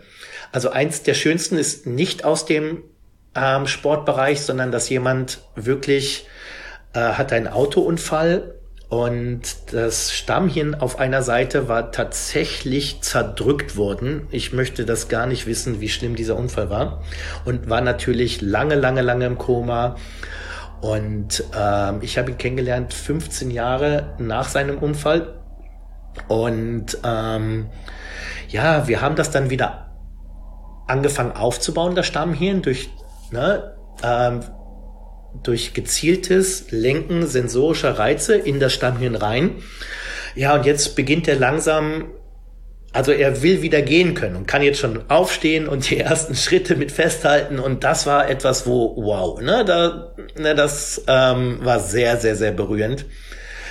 Ähm, aber im Sport gibt es halt ständig solche Sachen wie ne, dreieinhalb Jahre Knieschmerzen ne, von einem äh, Kugelstoßer. Und nach zwei Einheiten war der weg, der Knieschmerz. Ja, das Gehirn war wieder zufrieden, die Tonusmuster wurden wieder reguliert und es hat den Schmerz nicht mehr gebraucht quasi, ja. Es gab, es gab, das Fass ist nicht zum Überlaufen gekommen und es gab kein Schmerzereignis. Und das ist dann sowas wie diese Momente, die so das Zaubereimäßiges haben, wo die Leute auf einmal ein Bild von sich hatten, was einfach nicht stimmt, sondern mein Knie ist kaputt. Und so, nein, es ist nicht kaputt. Oder jemand, der das erste Mal nach 20 Jahren wieder springen kann. Ja, da sind die emotionalen Effekte sind eher in diesem Bereich des Nichtsportlichen, ja? Aber wenn natürlich jemand eine schöne Geschichte war, mh, hm, ein Handballspieler kam zu mir nach oder kurz vor der dritten Schulter-OP. Der war eigentlich schon Sportinvalide. Zweite Liga. Und wir haben angefangen zu arbeiten und ein Jahr später war er in der ersten Linie, äh, ersten Liga. Zwei Jahre später war er Abwehrchef eines ziemlich guten Vereins. Vier Jahre später war er Nationalmannschaft. Also von fast die Karriere zu Ende zu Nationalmannschaft. Und das sind halt auch Sachen, die ich immens toll finde. Ja, das war jetzt nicht unmittelbar, hey, von jetzt auf gleich, sondern aber täglich wirklich so viel investiert in, in die Softwarekomponenten, an die Bewegungssteuerung, dass er erst erfahren konnte, was er überhaupt kann. Und vielleicht hätte er es nie erfahren, was er wirklich kann, weil er aus dieser Verletzungsmisere nicht rausgekommen wäre. Und er konnte so viel, dass er Nationalmannschaft war. Und das finde ich halt so, ah, das sind richtig schöne Geschichte gewesen. Ja, wow. Das, ähm, das, äh, ich kriege auch immer Gänsehaut, wenn ich so Ich auch. aber geweint habe ich nicht gerade mal. ja. Naja, weil es auch so eine Bedeutung hat, ne? Also ich glaube, Selbstbild, ja. Ja. Also, mh. und das ist Wahnsinn, weil ganz, ganz viele Sportler, weiß ich ganz genau, die wissen gar nicht, was sie können. Ja, wie gut sie wirklich sind. Und dafür braucht man alle Komponenten und auch jahrelange Schmerzfreiheit und Verletzungsfreiheit. Und dann weiß man erst, was man kann. Und wenn sich diese Sachen auf einmal ermöglichen, das ist natürlich auch absurd zu sagen und äh, ähm, hey, das kriegt ihr mit Neuroleptik immer hin. Sorry, nein, natürlich nicht. Ja, ähm, aber es gab diese Geschichten und äh, und insofern habe ich das Recht, sie zu erzählen. Aber es ist dann halt auch spannend, was sich dann tatsächlich an Leistung entwickeln kann, ne? wenn das Gehirn die eigene Sportart nicht mehr als Gefahr wittert, ja, oder antizipiert. Ja, echt äh, interessant. Und äh, was mich jetzt noch interessieren würde, kommst du da auch manchmal in Konflikt mit den anderen Trainern? Also ich meine, ähm, mhm. du, du äh, funkst da ja irgendwie rein, wenn die Athletinnen auf dich zukommen. Ja, also ja, also beide Seiten. Ne? Ich versuche so oft wie möglich die Bundestrainer und alles zu integrieren, dass man das wirklich, ne, dass ich mir auch anhöre, hey, was ist eure Richt, ne, was wollt ihr verbessern? Dann natürlich, und das ist das Wichtigste, den, den Blickwinkel des Athleten und ich habe mein. Ähm, aber wenn man das zusammen macht, ist es immer leichter. Das heißt, die messen, die machen Videoaufnahmen, Bodenkontaktzeiten und, und, und. Das heißt, die nehmen ihre Daten auf und sehen, oh, das geht in die richtige Richtung. Und ja, äh, das technische Leitbild verbessert sich jetzt gerade. Der Athlet spürt seine Bewegung und ne, ich kann diese ganzen neuronalen Aspekte die ganze Zeit vergleichen und regulieren. Das ist das Optimale.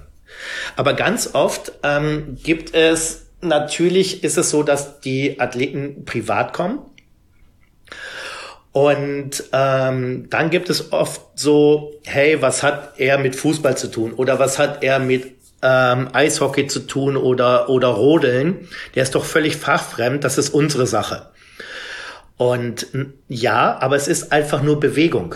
Ja, jede Sportart hat Bewegung und ich optimiere die Bewegung. Das heißt, wir verändern dann die Starttechnik im Rodeln und dann ist der Bundestrainer erstmal hochgradig irritiert und manchmal sogar gab es schon Fälle, ne, jetzt aus, aus einem anderen Bereich, dass die sich geärgert haben, dass besser wurde. ja? Das ist aber auch. ja, es ist halt auch einfach, wenn es etwas nicht vorhersehbar ist. Ja, das, was ich tue, was hat Schielen und Zungenkreisen und Summen denn bitte schön mit meiner Schussqualität zu tun? Jemand hat mir mal wirklich, hat den, empört den Raum verlassen und hat gesagt, so Herr Dienert, jetzt reicht's wo ist denn die Verbindung von der Zunge zum Knie? Also es wird wirklich gefragt, ein hochintelligenter Mensch. Und dann wusste ich auch nicht, was ich sagen soll. Aber sowas gibt es. Also ähm, und ähm, es ist Gott sei Dank immer, immer weniger. In den Anfangsjahren war es schwieriger. Aber es gibt immer noch diese Befindlichkeiten, dass das mein Bereich wäre. Ja, und diese neurozentrierte Training, das Neuroathletiktraining hat halt Schnittmengen in den medizinischen Bereich, in den therapeutischen Bereich, in den athletischen Bereich, in den technischen Bereich. Und insofern hat man dann oft ne, die Physiotherapeuten, die Ärzte, die Techniktrainer und die Performance-Trainer.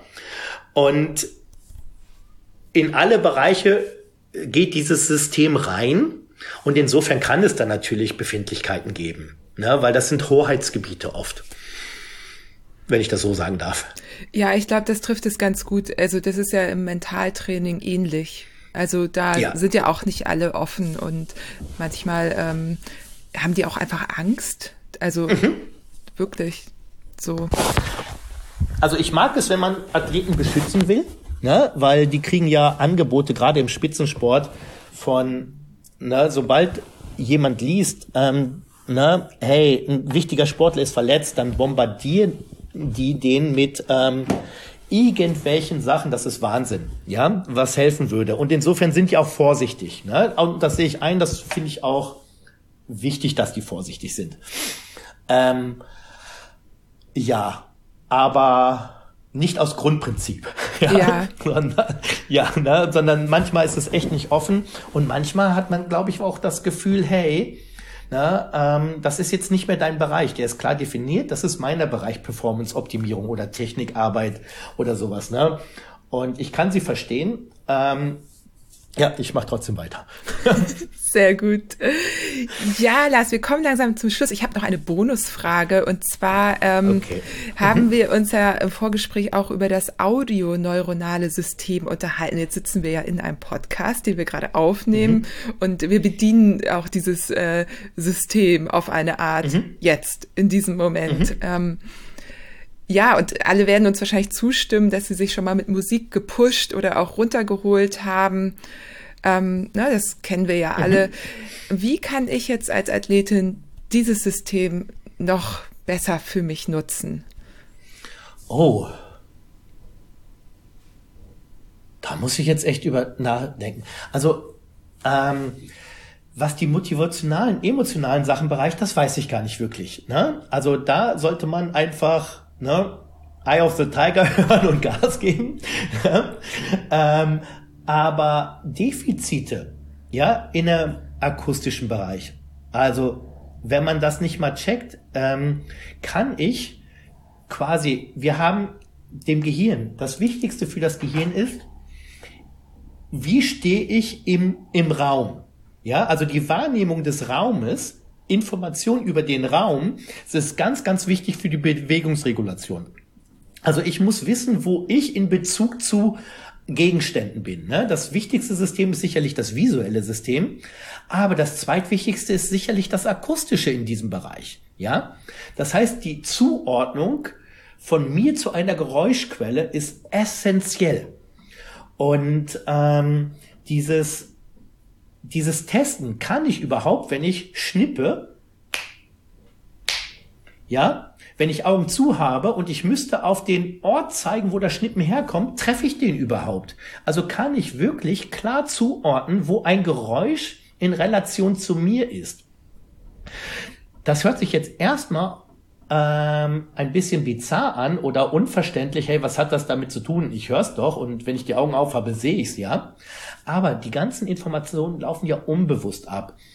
Und ähm, ich glaube, je mehr Sicherheit unser Gehirn kriegt, ja, dass es jede Frequenz hören kann, jeden Raum akustisch perfekt zuordnen kann, desto sicherer bewegen wir uns in der Welt. Und das sogenannte Tonotopic Mapping, was ich gerade berichtet habe, also das Orten akustischer Signale in verschiedenen Frequenzen oder das Verfolgen akustischer Signale mit dem Finger, während ich die Augen zu habe und gucken, ob das richtig ist, das ist etwas, das hat einen Performance Boost, wo ich dachte auch, wow, das hätte ich niemals gedacht. Und ich komme von der Sportwissenschaft. Und, und insofern, das akustische System aufzutrainieren, wäre das, was ich als erstes empfehlen würde, was die emotionalen ähm, Sachen und äh, mentalen Sachen der Musikstimulierung betrifft, das ist ja so hoch individuell, was ich liebe, was ich mag. Aber je besser die akustische Ordnung ist, ich glaube, dann holt man auch aus der Musik noch mehr raus. Müsste ich aber, das ist jetzt wirklich nur vermutet, ja. Aber ich würde so ansetzen, wenn es um den Bereich der Akustik geht, dass ich wirklich jede Art wie bewegt sich das Rad am Untergrund? Spüre ich den Untergrund sofort? Ja, wie ist das, wenn ich bergab fahre, das, ne, das Rauschen des Windes, diese, diese ganz klar im Skisport, das Knirschen des Schnees. Das hat ganz viel damit zu tun, ähm, wie meine Bewegung reguliert wird. Wenn ich da Defizite habe, erkenne ich Nuancen nicht und das hört sich so verrückt an, aber die, die machen Sachen aus und das ist nicht uninteressant. Ich hoffe, das hat das Thema so ein bisschen getroffen, aber ich musste mich jetzt gerade irgendwie durchwurschteln. Ja, auf jeden Fall. Ich merke gerade, dass ich hier auch diese mentale, hast du ja eben auch gesagt, mentale Komponente mit reingebracht habe und da kann man eigentlich auch ganz gut sehen, wo dann wo du oder wo, wo die Grenze auch gezogen wird, ne? Wenn ich mhm. hier in die emotionalen Bereiche gehe, damit arbeite ich ja, ähm, und wo du dann sagst, nee, für mich spielt dann die Rolle, wie, wie doll der Schnee knirscht oder die Äste mhm. knacken oder der Matsch matscht. Also, ja, wenn wir genau. im Wald unterwegs sind, ja. Also mhm. richtig, ähm, ja, ähm, sehr, sehr gut, das jetzt nochmal am Ende auch so aufzuzeigen, hatte ich mir auch irgendwo notiert, aber man geht ja immer nicht ganz äh, so nach Plan vor in Interviews wie, wie, wie, ja, das macht es ja auch sympathisch. Ja, genau. Deswegen sind wir ja frei, hier das äh, so zu machen und zu vertiefen, wie, wie wir gerade möchten. Ähm, was ich ganz, also es gibt doch noch eine Sache, auf die ich mhm. gerne nochmal eingehen würde. Du hast ja ähm, von deinem Buch erzählt, ähm, neuronale Heilung, dass du auch äh, empfehlen würdest, jetzt auch speziell im Ultra- oder Langdistanzbereich, weil es eben da um, mhm. ähm, um die Themen geht auch und um Schmerz und so weiter. Und äh, gleich auf dem Cover steht auch, dass es, ich lese es einfach mal vor, mit ähm, Genau, du hast gesagt, der Vagusnerv ist aus Verkaufsgründen mit drin, weil der wichtig ist und wahrscheinlich irgendwie ein Keyword, aber ähm, ist er, ja. also steht mit einfachen Übungen den Vagusnerv aktivieren gegen Stress, Depressionen, Ängste, Schmerzen und Verdauungsprobleme. Also im Grunde mhm. beschreibst du all das, was wir Ultra Menschen in einer Aktion macht, ja. ja, und ähm, also Stress, Ängste, Schmerzen, Verdauungsprobleme lassen wir jetzt mal so stehen. Depressionen. Also da ist ja im Ultrabereich ähm, das große Thema ähm, der Post-Race-Depression oder Post-Event-Depression, auch nicht nur im mhm. Ultrabereich, das hat man auch, kann man mhm. auch nach Olympia haben. Ganz ähm, genau. Mhm. So, ähm, ja, und da sind wir immer am Suchen. Das ist regelmäßig Thema im Podcast tatsächlich und ähm, finde ich auch wichtig. Ähm, kannst du da noch irgendwie was zu sagen? Ja, also ihr müsst euch das so vorstellen, dass wenn ihr so ein Event gemacht habt, ja, wenn ihr an die Leistungsfähigkeit rangegangen seid, das führt dann natürlich zur Dysregulation und zur Überbelastung der verschiedensten Systeme. Das heißt, das System, was für die Homöostase zwischen äh, das vegetative Nervensystem, zwischen Leistungsnerv und Ruhenerv, ja, das ist zerschossen, ja. Und dieses System hat auch direkten Verbindung zu dem emotionalen System. Und ähm, das heißt, ähm, eine Depression ist für mich, ja, erstmal, ich sehe die erstmal propriozeptiv in ihrer, seiner Natur. Das heißt, das Gehirn scannt den Körper und sieht, wow, what a mess, ja. Also, das heißt, ähm, alles ist überlastet. Und dann sendet das Gehirn auch Signale, hey, bleib liegen, ruh dich aus. Ja, Tiere würden sich, wenn sie verwundet sind, in, in ein Gebüsch legen und warten, bis es geheilt ist.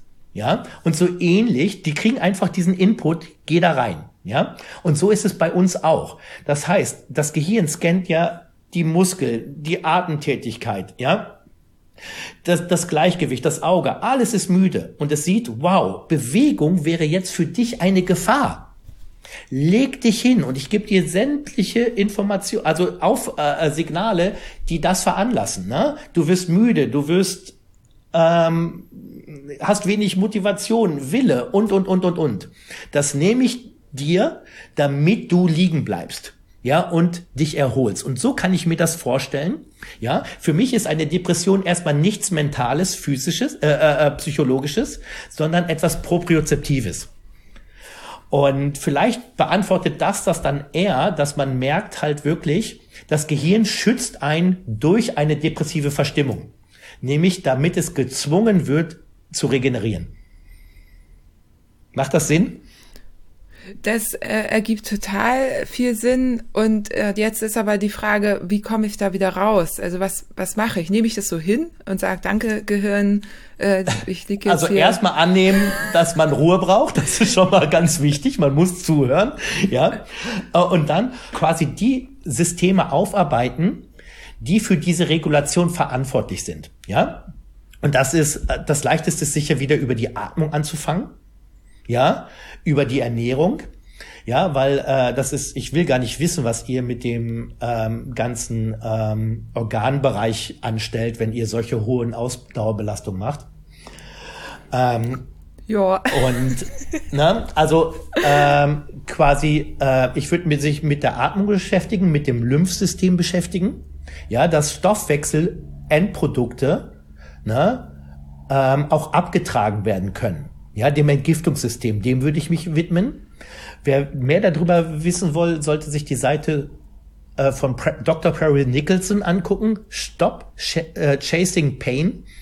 Ja, und das ist wirklich der, der ist sehr, sehr spannend und hört ihm zu, was er über das Lymphsystem sagt und wie man es durch leichte Sachen äh, adressieren kann.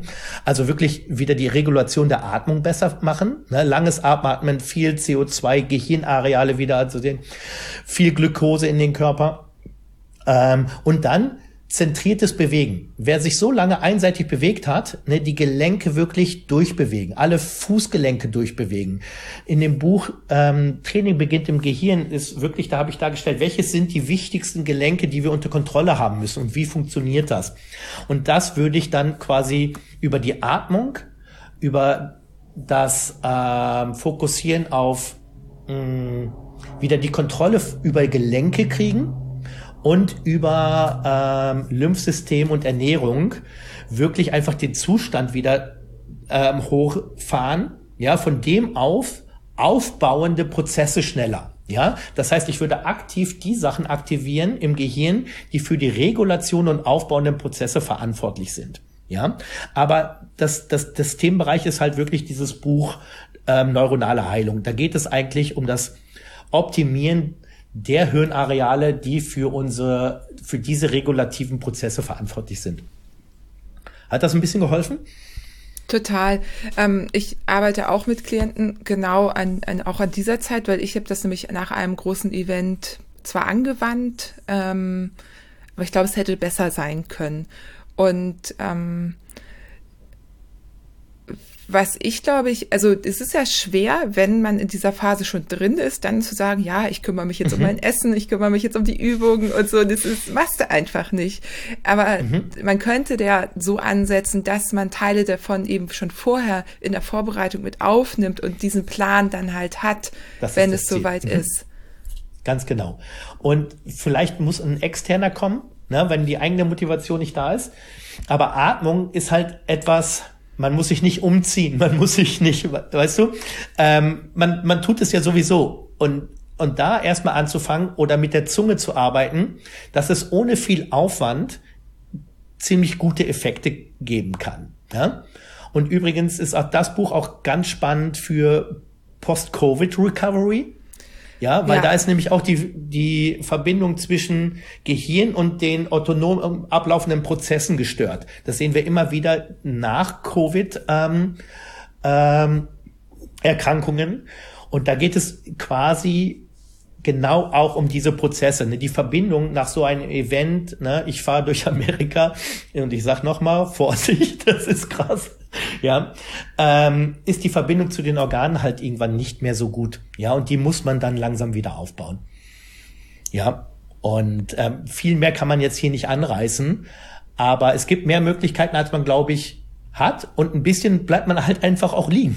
Also das ist auch einfach wahrscheinlich erstmal wichtig ne? und dann gezielt ähm, wieder aktiv zu werden. Ne? Mit ganz leichten Sachen na, dann die Systeme wieder aufbauen und dann ist es ja auch so, dann spürt man wieder, dass es besser geht und dann ähm, geht es ja auch meistens relativ schnell.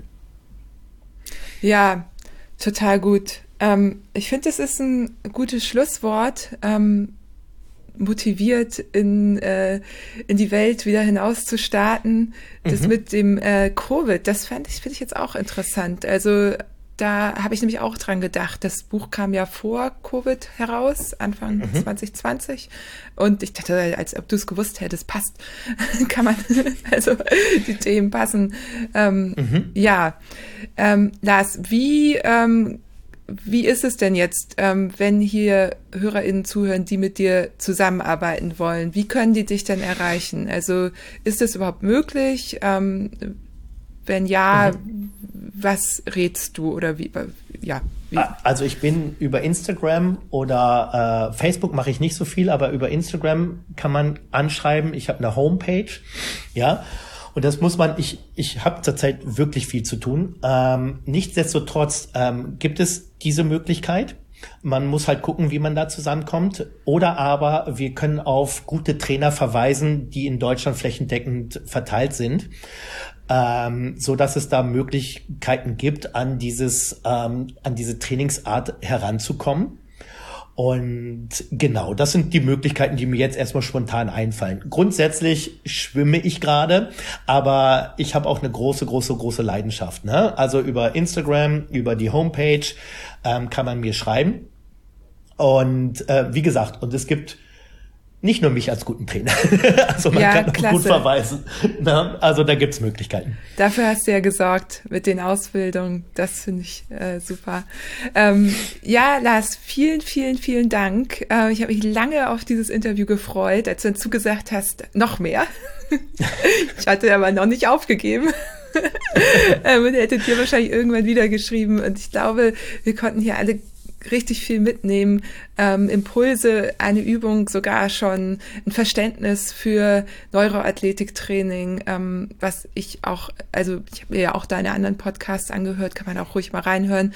Ähm, das ist einfach schön, darüber zu sprechen, muss ich sagen. Also hat auch richtig Spaß gemacht. Du kannst das richtig gut. oh, danke.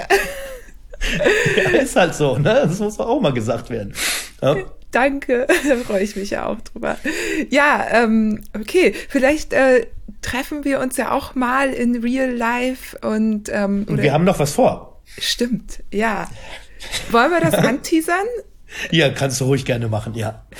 Genau, wir haben noch eine, wir haben im Grunde vor, dass wir eine Amnamese zusammen machen und ich dann die Übung mache und dann hier im Podcast davon erzähle, welche Erfahrung ich damit gemacht habe. Ja, Proof of Concept. Ganz genau. Sache. Bisher habe ich es ja nur in der Theorie oder in den ganzen, du hast ja, es gibt ja ganz viele Fernsehbeiträge auch, die ich mir auch schon angeguckt. Ähm, äh, und äh, dies, es ist einfach so schön zu sehen, wie, wie du da mit Menschen arbeitest und die dann auf einmal so, oh, ich kann ja auf einmal ins Tor links oben schießen. Ähm, ja, solche Beispiele gibt es dann da halt. Ne? Mhm. Ja, ja, ist spannend. Ja, hat gut geklappt. Ja, genau. Äh, äh, da bin ich auch gespannt, ne? weil für mich als Trainer ist es wichtig, hey, es muss funktionieren. Ne? Das Hirn ist wichtig, das hört sich super an, schön und gut, aber es muss für mich einen realen Bezug haben und ne, da gehen wir dann als nächstes dran. Na, bei Sehr cool. Ich freue cool. mich total. Dann äh, für heute verabschiede ich mich aber erstmal. Alle Links ähm, sind in den Show Notes nochmal für meine HörerInnen. Ähm, ja, hoffe, ja, dass äh, alle genauso begeistert sind wie, wie wir beide gerade. Also ich bedanke mich auf jeden Fall äh, für, für den Podcast und ich hoffe, ich konnte was vermitteln. Und ähm, ja, habt alle eine gute Zeit und wirklich bleibt gesund und ähm, ich freue mich auf den Sommer. ja, ich mich auch. Hier scheint zwar gerade schon die Sonne rein, aber es könnte ein bisschen wärmer sein hier in Hamburg. Ja. Schön. Lars. Danke, Johanna. Dir noch einen schönen Tag. Bis dann. Ja, bis Ciao. dann. Tschüss. Ja, was für ein spannendes Thema.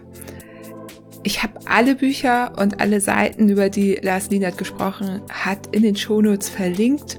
Freue mich da mega über Feedback oder über eure Meinungen. Vielleicht habt ihr es ja auch schon mal ausprobiert und habt eigene Erfahrungen gesammelt, wie ihr ja jetzt erfahren habt, mache ich mit Lars Lienert auch noch ein kleines Projekt. Das heißt, ich probiere auch selber die Übungen aus und ja, ähm, berichte euch davon dann bei Gelegenheit im Podcast und ja, freue mich einfach schon, schon mega, dass er das mit mir macht und ich da in Genuss seiner Expertise komme.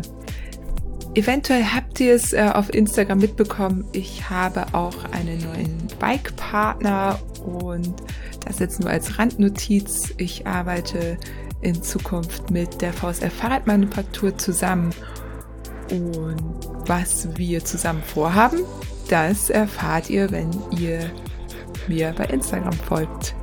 Mehr verrate ich nicht. Bis dahin, bleibt gesund und munter.